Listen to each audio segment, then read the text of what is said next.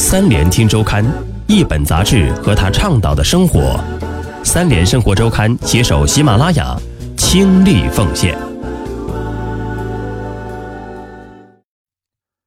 欢迎收听三联生活周刊，本节目由三联生活周刊和喜马拉雅联合制作播出。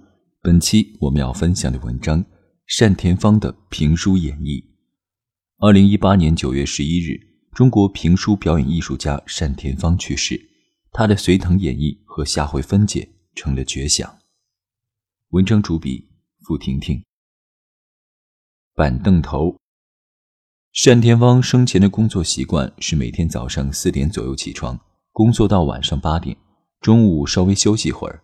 女儿单慧丽在接受本刊采访时说：“到了晚年，父亲会先把书做一些标记。”不用的地方折上，然后把编好的东西打印出来，用笔勾勾画画，记在脑子里，用听众能理解的自己的语言来录书。虽然后来有了广播，不用在茶馆现场说书，但是父亲仍然会把要说的书都记在脑子里，这是几十年养成的习惯了。再后来，有一些比较生疏的人名，父亲会写下来，先熟悉一遍，说的时候就能记住了。在单田芳的儿子单瑞林眼中，父亲每天的生活也就是书。比如他当年看《三国》的时候，会在上面标注一些生僻字的字音和来源，在新华字典上查阅。每出一个新的版本，他都会买来看。单田芳原名单传忠，田芳是后来的艺名。他父亲单永奎是弹三弦的，母亲王香桂是说评书的，但他父亲一直希望改换门庭。根本不想让儿子说评书。单田芳上面三代都是说书人，他小时候帮助母亲做过很多记录，包括《隋唐演义》《大明英烈》《三侠五义》等等，但是自己从来没想过做个评书艺人。十八岁那年，他父亲遭难被抓，母亲要离开父亲，单田芳不敢相信这件事，从沈阳跑到母亲正在说书的齐齐哈尔求证。当他得知母亲已经办好了离婚手续时，心灰意冷。回家途中，他决定挑起养家糊口的担子。一九五四年冬天，他和一位走得很近的叔叔李庆海踏上了从沈阳去营口的列车，也踏上了说书之路。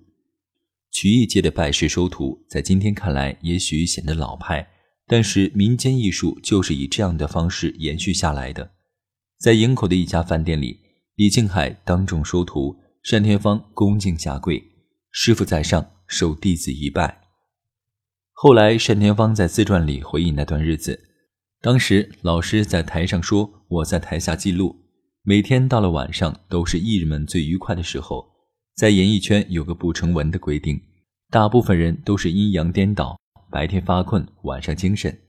到了晚上，师傅开始给我上课，教给我说评书的要领以及表演人物的技艺等等。由于我师傅没有文化，他需要参考，很多书就由我来读，他听。我们爷俩相辅相成，应该说在那段时间对我未来评书的发展打下了一定的基础。一九五五年，二十一岁的单田芳到了鞍山市曲艺团，认识了许多曲艺界的前辈，其中包括赵玉峰。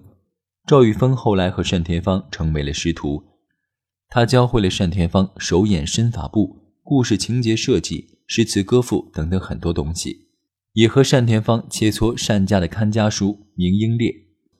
到鞍山不久，单田芳跟曲艺团说要登台说书，但是登台需要考试。单田芳靠《名列》中的段子摘得冠军。文化局的领导点评他时用了三个字：准演员。单田芳觉得自己一下子从一个什么都不是的人变成了准演员，心情很好。当时鞍山有七个茶社。每个茶社每天有早中晚三场，都有正式演员表演。于是曲艺团开创了一个板凳头的先例。中场和晚场之间的空闲时间，单田芳开始在一个叫前进茶室的地方说板凳头。曲艺团让单田芳给大家讲《明英烈》，单田芳勤学苦练，用他自己的话说：“饺子是什么味儿都没吃出来，连做梦也在说书。”一九五六年的大年初一，对单田芳来说是一个重要的日子。第一次登台，单田芳十分紧张。按照板凳头的安排，要说四段，每段三十分钟。可是单田芳一口气说了两个多小时，把这事儿给忘了。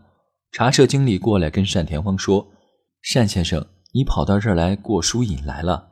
你看看都几点钟了。”单田芳恍然大悟，听众大笑。这次说书让单田芳得到了在当时来说算是丰厚的报酬，也让他彻夜难眠，恨不得第二天马上接着说。他开始喜欢上了说书这件事儿。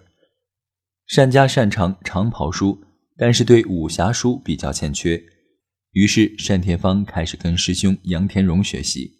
杨天荣给他讲三侠五义。单田芳回忆这段过程：田荣兄每天抽出时间来到家里，不管刮风下雨、酷暑严寒，准时不误。哥俩面对面坐着，把房门一关，也就没有干扰了。父亲出狱后，对单田芳走上了说书之路十分不满，改换门庭一直是他父亲的愿望。单田芳请来了父亲很敬重的三舅劝说，三舅的一番话让父亲的态度有了转变。他将来在曲艺圈要变成角儿，不也是一件好事吗？谁都知道成角儿很难，成了家喻户晓，成不了就永远在江湖卖艺。幸运的是，单田芳真的成角儿了。一九五八年底。曲艺团由个体变成了集体，这也是评书艺术的一个转折点。